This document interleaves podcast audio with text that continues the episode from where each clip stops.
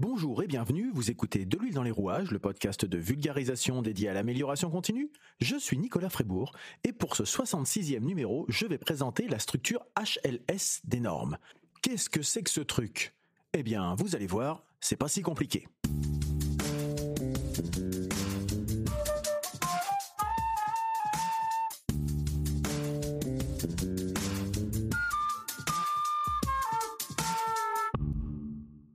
Donc en fait, ce qu'on appelle structure HLS, c'est la structure commune pour les normes de management QSE, par exemple. Donc l'ISO 9001 version 2015, l'ISO 14001 version 2015 et l'ISO 45001 version 2018 mais c'est également valable pour d'autres normes de management comme l'ISO 27001 sur le management de la sécurité des informations, le management de la conformité, l'ISO 37301, le management de la continuité des activités, l'ISO 22301, la gestion de l'énergie, l'ISO 50001. La structure HLS, je n'ai pas encore dit ce que ça signifiait, c'est pour High Level Structure, qui propose un cadre commun pour les normes relatives au système de management. Et donc, high level structure, ça signifie structure de haut niveau. C'est-à-dire que le fonctionnement macro, quand on regarde de haut, qu'on regarde grossièrement les normes, elles sont organisées de la même façon. Ainsi, cette structure HLS, c'est un cadre pour les normes des systèmes de management qui définit des termes, des notions et des chapitres communs. C'est donc une structure qui est dite cadre ou universelle autour de 10 chapitres. Donc on a 10 chapitres qui sont communs dans toutes ces normes, ce qui permet de simplifier la gestion documentaire au profit d'informations documentées. Qu'est-ce que ça veut dire ça? C'est-à-dire qu'on va moins se focaliser sur la forme que sur le fond, si je traduis un petit peu les, les termes. Alors comment est structurée cette HLS comme je l'ai dit tout à l'heure, la structure HLS, elle repose sur 10 articles qu'on retrouvera donc systématiquement dans le même ordre dans toutes les normes des systèmes de management. les trois premiers chapitres ne sont pas à proprement parler des exigences, ce sont plutôt des généralités. Le premier chapitre concerne le domaine d'application de la norme, le deuxième chapitre les références normatives et le troisième chapitre les termes et définitions. Donc vous voyez, on est vraiment dans des généralités, on pose un cadre, on définit vraiment euh, de quoi il s'agit, c'est euh, ce n'est pas là-dedans qu'on va trouver les exigences qui vont vous permettre de rentrer dans une démarche de certification. En revanche, à partir du chapitre 4, on trouve les exigences à appliquer pour la mise en œuvre d'un système de management. Alors encore une fois, hein, qu'il s'agisse d'ISO 9001, 14001, 45001, 50001, etc., etc. Et donc, à partir du chapitre 4, on a un enchaînement chronologique basé sur le principe du PDCA. Pour revenir sur le PDCA, je vous invite à aller écouter l'épisode 4 qui était consacré. Plan, Do, Check, Act.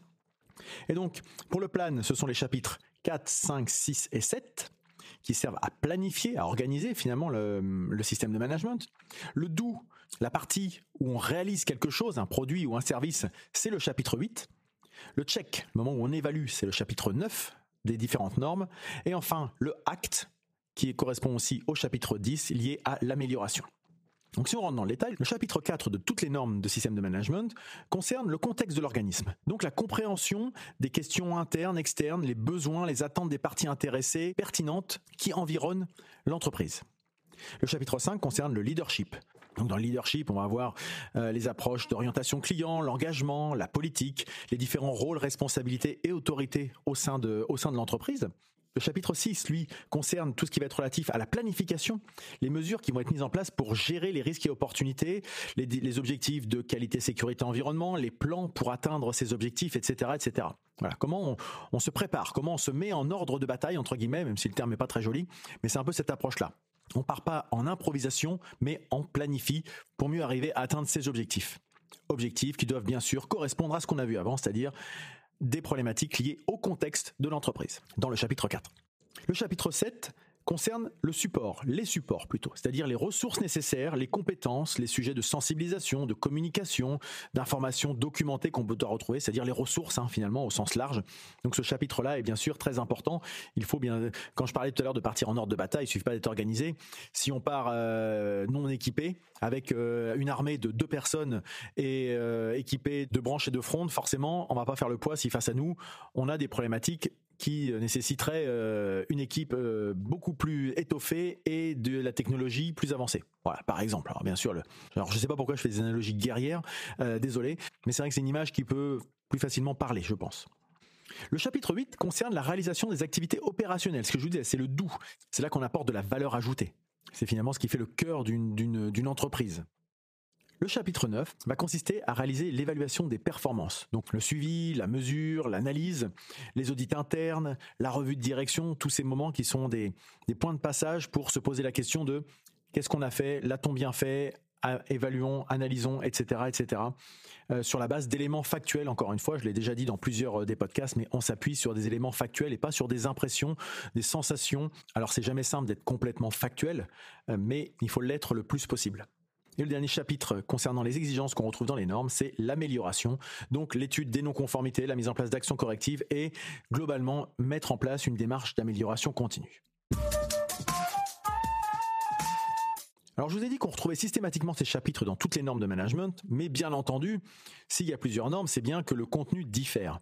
Si l'infrastructure globale, si le squelette reste le même, le contenu va évoluer selon les normes et donc le domaine concerné. C'est particulièrement le cas avec le chapitre 8 sur les activités opérationnelles qui va naturellement être composé de sous-chapitres différents selon le système de management. On ne va pas se focaliser sur les mêmes choses selon qu'on soit en ISO 9001 sur la qualité ou en ISO 14001 sur le management de l'environnement.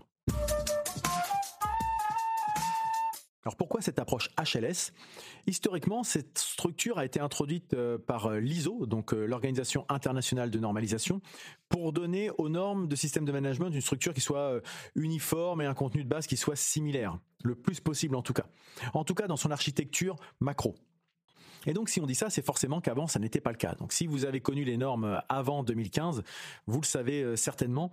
Euh, c'est souvent aussi ce qui a posé des problèmes dans la, la compréhension et la facilitation d'appropriation de ce type de démarche au-delà du fait qu'il y avait beaucoup aussi de formalisme à l'époque, mais c'est surtout qu'avant, si on était certifié selon différentes normes, il fallait vraiment euh, jouer à relier les points entre des différents textes euh, de référence, puisque le chapitre 8.4.2 ne correspondait pas au chapitre 8.4.2 de l'autre, etc. Si on voulait retrouver des éléments communs, il fallait vraiment s'amuser à faire, euh, vous savez, tirer les fils rouges comme dans une enquête policière pour dire ah oui ça c'est relié à ça, etc. Et c'était vraiment compliqué, ce qui nécessitait, il y avait ce côté assez assez excluant pour les, non experts ou au moins les non initiés et même pour les initiés c'était pas toujours simple de se retrouver et s'assurer qu'on n'avait pas fait de doublons ou au contraire qu'on avait des trous dans la raquette c'est toujours assez compliqué de, vérifier cela la première à avoir euh, initié cette, cette approche, cette structure, c'est l'ISO 27001, euh, la norme de sécurité de l'information qui est apparue en 2013. C'est donc la, première des normes ISO euh, les plus importantes à avoir posé les bases de cette structure HLS. Mais clairement, ce qui a été le, point de passage le plus important, c'est quand les normes euh, ISO 9001 sur le management de la qualité et l'ISO 14001 sur le management environnemental, en 2015, ont mis en œuvre cette structure, que ça a vraiment été connu par un plus grand nombre euh, d'utilisateurs, d'usagers et de d'entreprises. Donc euh, en 2018, c'est autour de l'ISO 45001 qui a été créé concernant le management de la santé et sécurité au travail.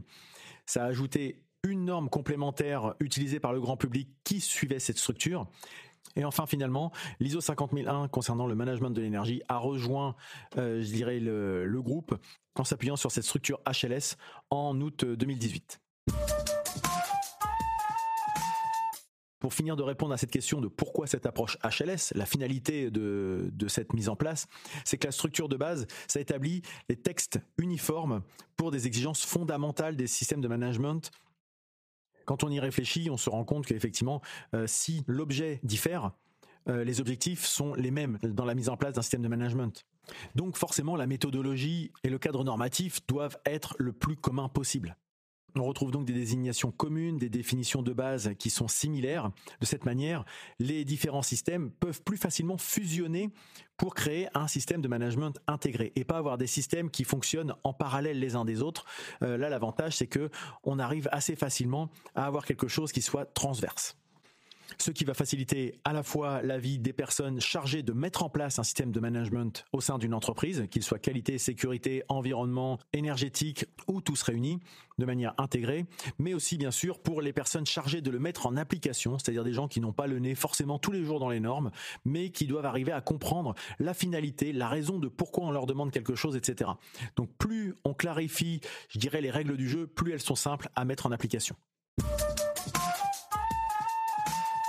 Voilà donc ce qu'est la structure HLS des normes ISO. Vous voyez, c'était pas si compliqué. Si vous êtes encore là, c'est certainement que ce podcast vous a plu. Et s'il vous a plu, parlez-en autour de vous. N'hésitez pas à le partager, le bouche à oreille et la recommandation étant toujours les meilleurs moyens de promotion. Vous pouvez me suivre en vous abonnant à ce podcast dans votre application de podcast préférée ou directement sur le site de l'huile dans les rouages, site sur lequel vous pouvez vous abonner à la newsletter hebdomadaire dédiée à l'amélioration continue. Vous pouvez me répondre, me poser des questions, compléter mes propos, voire me contredire sur les réseaux sociaux en tapant de l'huile dans les rouages ou bien sûr sur le site de l'huile dans les rouages.fr. N'hésitez pas à rejoindre le serveur Discord de l'huile dans les rouages dédié à l'amélioration continue. C'est un espace en libre accès avec divers salons pour publier des contenus, poser des questions, partager des retours d'expérience ou simplement échanger. Vous trouverez le lien dans les notes de cet épisode. Si vous voulez continuer avec moi cette discussion, on peut se retrouver sur les réseaux sociaux, sur le site web ou sur le serveur Discord. Il ne me reste plus qu'à vous souhaiter de passer une très bonne journée et je vous dis à bientôt.